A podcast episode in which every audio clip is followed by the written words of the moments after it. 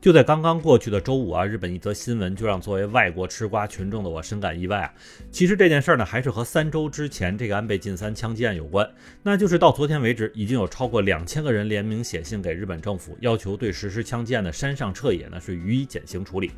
那么，关于日本前首相安倍晋三遭遇枪击的事件啊，我们就不多做赘述了，因为相信不少朋友已经在前两三周里听了太多关于这件事情前前后后的细节了。但是另外一方面啊，在日本和这件事情相关的另外两件事还在一直不停的发酵之中啊。首先就是这个凶手山上彻也该怎么处理，其次呢就是安倍晋三的这个国葬好像是有点阻碍的。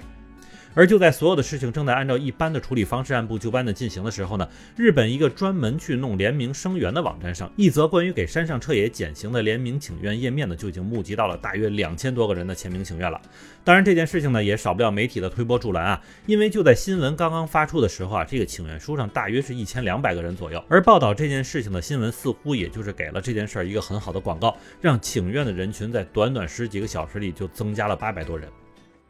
嗨，正在收听节目的家人们，如果你喜欢下站是东京，请一定要点赞、订阅、转发哟！欢迎大家回来，我是在站台等你的八尾。其实严格说啊，单纯就安倍晋三遭遇枪击这件事儿，实际上就是个大是大非的问题。因为无论他背后的邪教组织也好，还是安倍在任期间的一系列政治主张也好，解决这一切问题的关键，可能并不需要那两声枪响。只不过在安倍晋三枪击案之后，日本媒体的多方位、多角度的报道呢，就让整个事件的走向呢，开始逐渐朝着一个舆论不可控的方向来倾斜。当然，在这其中被扒的最多的还是这个枪击案的始作俑者山上彻也的身世问题啊，并且确实也是因为日本媒体的一些撰写角度问题，再加上那个邪教本身的所作所为也确实招人讨厌，结果就导致整个案件的走向上，不少吃瓜百姓就开始越来越同情凶手山上彻也了。甚至在这次签名请愿之前，也有新闻爆料称啊，不少日本妹子还觉得这个山上彻也长得挺帅的，所以不得不说这个三观问题也确实值得商榷一下。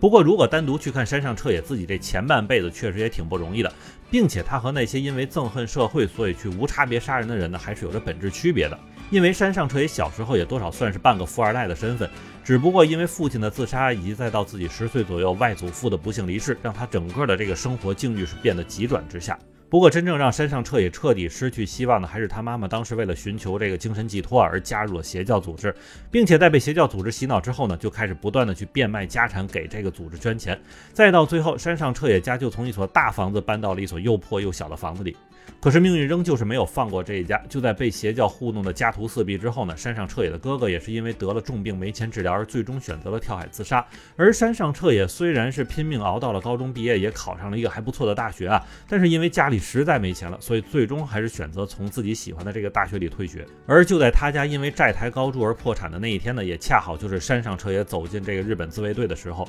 据说当时他还和自己在自卫队的同事提起过，因为母亲加入了邪教，所以弄得生活窘迫的问题。